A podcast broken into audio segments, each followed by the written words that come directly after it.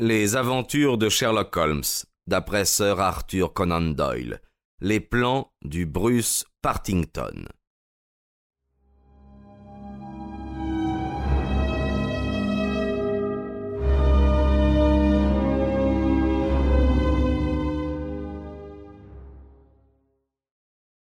Il s'agissait d'une petite cassette en fer blanc qui était posée sur le bureau. Holmes l'ouvrit avec son ciseau à froid. Il y avait, à l'intérieur, plusieurs rouleaux de papier couverts de chiffres et de calculs sans aucune référence. Des mots revenaient sans cesse pression de l'eau et pression au centimètre carré. Peut-être euh, concernait-il un sous-marin. Holmes, impatienté, les jeta de côté. Il ne restait plus qu'une enveloppe qui contenait quelques coupures de journaux. Il les fit tomber sur la table. Tout de suite, son visage m'apprit que son espérance n'était pas déçue. Que veut dire cela, Watson Hein? Une série de messages dans la colonne des annonces personnelles d'un journal. Le Daily Telegraph, en jugé par le papier et les caractères. L'angle droit supérieur d'une page. Pas de date, mais les messages se combinent. Celui-ci doit être le premier. Espérer des nouvelles plus tôt, d'accord pour condition, écrire à l'adresse indiquée sur la carte Pierrot. Voici le suivant. Trop compliqué à décrire. Rapport complet et nécessaire. L'argent sera versé contre la marchandise Pierrot. Puis nous arrivons à Affaire presse. Doit retirer l'offre si contrat n'est pas exécuté. Donner rendez-vous par lettre, confirmerai par annonce Pierrot. Enfin, lundi soir, après neuf heures, deux coups. Nous seuls, ne soyez pas si soupçonneux. Paiement cash contre remise de la marchandise Pierrot. Le procès verbal est presque complet, Watson. Si seulement nous pouvions attraper l'homme à l'autre bout. Il réfléchit un moment, en tambourinant sur la table avec ses doigts. Après tout, cela ne sera peut-être pas difficile. Nous n'avons plus affaire ici, Watson. Je pense que nous devrions aller jusqu'au Daily Télégraphe et conclure dignement une journée de bon travail. Le lendemain matin, après le petit déjeuner, Mycroft Holmes et Lestrade étaient accourus au rendez-vous que leur avait demandé Sherlock Holmes. Mon ami leur raconta les événements de la veille. Le policier professionnel hocha la tête quand il entreprit le récit de notre cambriolage. Nous, dans la police, nous ne pouvons pas faire des choses pareilles, monsieur Holmes, murmura-t-il. Je ne m'étonne plus que vous réussissiez mieux que nous. Mais l'un de ces jours, vous irez trop loin et vous aurez des ennuis, vous et votre ami. Pour l'Angleterre, pour la patrie, pour la beauté, et Watson, deux martyrs sur l'autel de la patrie. Mais toi, Mycroft, qu'en penses-tu? Excellent, Sherlock, admirable. Mais à quoi cela te servira-t-il? Holmes s'empara du Daily Telegraph qui était sur la table. Avez-vous lu l'annonce de Pierrot aujourd'hui? Comment? Une autre? Oui, la voici. Ce soir, même heure, même endroit, deux coups, importance vitale, votre sécurité en jeu, Pierrot. Nom d'un tonnerre s'exclama Lestrade. S'il vient, nous l'avons. C'est bien ce que j'ai pensé quand j'ai fait insérer cette annonce. Je crois que si cela ne vous dérangeait pas, nous pourrions nous trouver vers huit heures à Cofield Gardens. La solution devrait être proche.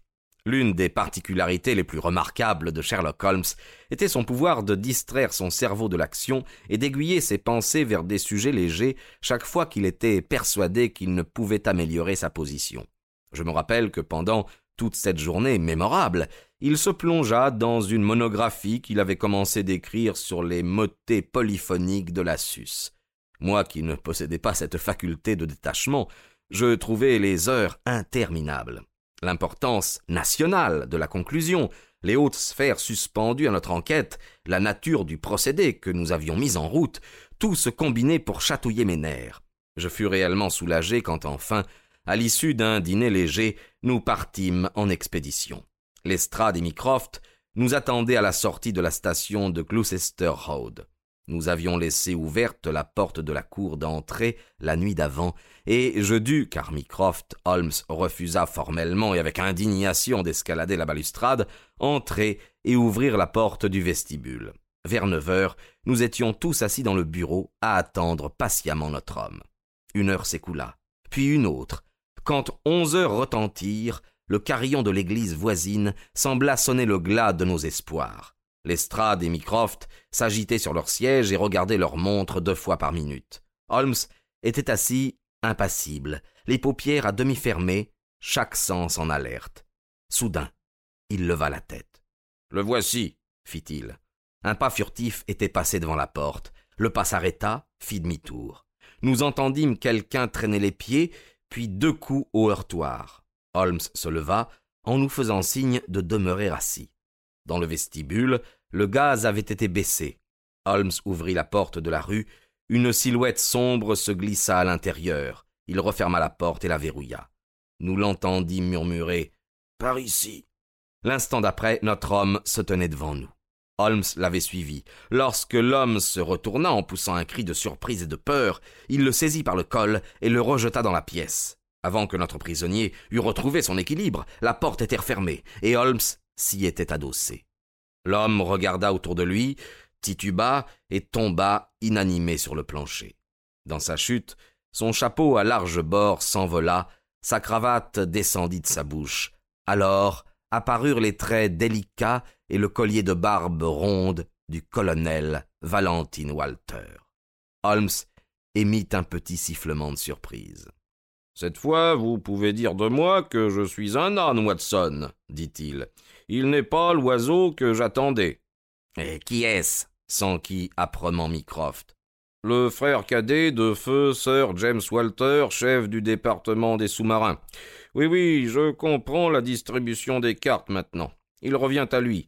Je pense que vous feriez mieux de me laisser le soin de l'interroger. Nous avions porté le corps évanoui sur le canapé. Notre prisonnier se remit sur son séant, regarda autour de lui avec un visage révulsé par l'horreur, et promena une main sur son front comme quelqu'un qui n'en croit pas ses sens. Que veut dire ceci? demanda-t-il. Je suis venu pour causer avec euh, M. Oberstein. Tout est fini, colonel Walter, répondit Holmes. J'avoue ne pas comprendre comment un gentleman anglais a pu se comporter de la sorte. Mais toute votre correspondance, toutes vos relations avec Oberstein nous sont connues, et aussi les circonstances de la mort du jeune Cadogan West. Permettez-moi de vous donner un conseil. Regagnez donc un peu de crédit par du repentir et une confession sincère. Il nous reste encore quelques détails à apprendre de vos propres lèvres. L'homme gémit et enfouit son visage dans ses mains. Il demeura silencieux. Je peux vous donner l'assurance, reprit Holmes, que nous savons l'essentiel. Nous savons que vous aviez des besoins d'argent pressants, que vous aviez pris une empreinte des clés de votre frère, et que vous étiez entré en rapport avec Oberstein, qui répondait à vos lettres par la colonne d'annonce du Daily Telegraph. Nous savons que vous êtes descendu au bureau dans le brouillard lundi soir, mais que vous avez été vu et suivi par le jeune Cadogan West, qui avait déjà motif de vous suspecter. Il a assisté au vol que vous avez commis, mais il ne pouvait pas donner l'alarme, car il était possible, après tout, que votre frère vous eût chargé de lui porter les plans à Londres.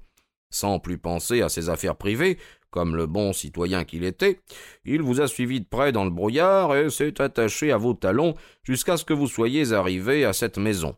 Là il s'est montré, et c'est alors, colonel Walter, qu'à la trahison, vous avez ajouté un assassinat particulièrement horrible. Non, non, devant Dieu, je jure que je ne l'ai pas tué, cria notre misérable prisonnier. Dites-nous dans ce cas comment Cadogan West est mort avant que vous ayez placé son cadavre sur le toit d'une rame de métro? Je vais vous le dire. Je vous jure que je vais vous le dire. J'ai fait le reste, je l'avoue. Tout s'est passé comme vous venez de l'expliquer. J'avais à payer une dette de bourse. Il me fallait de l'argent à tout prix. Oberstein m'a offert cinq mille livres. C'était pour me sauver de la ruine. Mais pour ce qui est du meurtre, euh, je suis aussi innocent que vous. Bien, expliquez-vous. Il me soupçonnait en effet depuis quelque temps et il m'a suivi. Je ne m'en suis pas aperçu avant d'être arrivé ici. Le brouillard était dense, on ne voyait rien à plus de trois mètres. J'avais frappé deux coups, et Oberstein m'avait ouvert. Le jeune homme se roi par l'entrebâillement de la porte et nous demanda ce que nous avions fait avec les plans.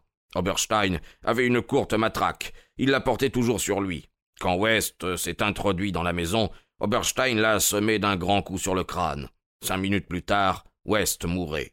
Son corps gisait dans le vestibule, et nous ne savions comment nous en débarrasser.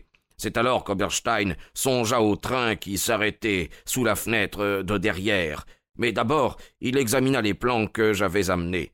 Il dit que trois étaient essentiels et qu'il devait les garder. Vous ne pouvez pas les conserver, lui répondis-je. Ce sera une bagarre terrible à Woolwich euh, si je ne les rapporte pas.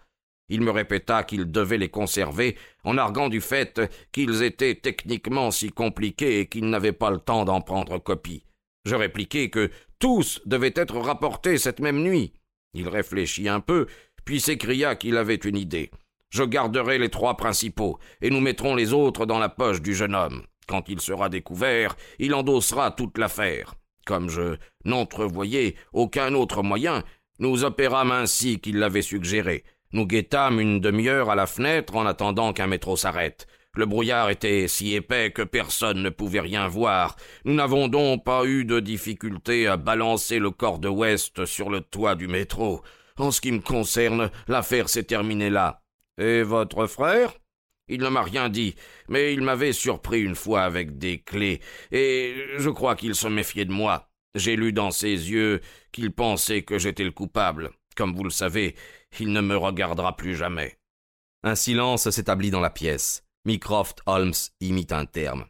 Ne pouvez-vous pas réparer? Une réparation soulagerait votre conscience et réduirait votre châtiment. À quelle réparation pensez-vous? Où est Oberstein avec les plans? Mais je ne sais pas. Il ne vous a pas laissé d'adresse Il m'a dit de lui écrire le cas échéant à l'hôtel du Louvre à Paris. Alors vous pouvez réparer, dit Sherlock Holmes. Tout ce qui est en mon pouvoir, je le ferai. Je ne dois rien à cet homme. Il a été la cause de ma déchéance. Voici du papier et de l'encre. Asseyez-vous à ce bureau et écrivez sous ma dictée. L'adresse sur l'enveloppe d'abord. Bien. Maintenant, voici la lettre. Cher monsieur, à propos de notre accord, vous avez sans nul doute remarqué qu'un détail essentiel vous manque. Je possède un dessin qui complétera le tout. Toutefois, j'ai dû surmonter de nouvelles difficultés, et je suis dans l'obligation de vous demander cinq cents livres supplémentaires. Je ne le confierai pas à la poste, et je n'accepterai que de l'or ou des billets de banque. J'irai bien à l'étranger pour vous rencontrer, mais mon départ ferait peut-être jaser actuellement. J'espère donc vous voir samedi à midi dans le fumoir du Charing Cross Hotel. J'insiste sur le fait que je n'accepterai que de l'or ou des billets de banque. Voilà. Je serais bien étonné si notre homme n'accourait pas. Il a couru. C'est un point d'histoire, de l'histoire secrète qui est souvent bien plus passionnante que l'histoire publique, qu'Oberstein, désireux de parachever le coup de sa vie, tomba dans le panneau et fut condamné à quinze ans de prison. Dans sa valise, les plans du Bruce Partington furent retrouvés. Il s'apprêtait à les vendre aux enchères dans tous les bureaux européens de la marine. Le colonel Walter mourut en prison. Quant à Holmes, il retourna avec un entrain renouvelé à sa monographie sur les motets symphoniques de la Suisse. Elle a fait l'objet d'un tirage privé. Les experts affirment qu'elle a épuisé le sujet. Quelques semaines plus tard, j'appris par hasard que mon ami avait passé une journée à Windsor, d'où il était revenu avec une splendide émeraude montée en épingle de cravate. Quand je le lui ai demandé s'il l'avait achetée, il me répondit que c'était le cadeau d'une certaine gracieuse dame pour le compte de laquelle il avait eu la chance de réussir une fois une petite affaire. Il ne m'en dit pas davantage, mais je parierais bien que je connais le nom de cette auguste personne, et je crois que cette épingle de cravate rappellera toujours à mon ami l'aventure des plans du Bruce Partington.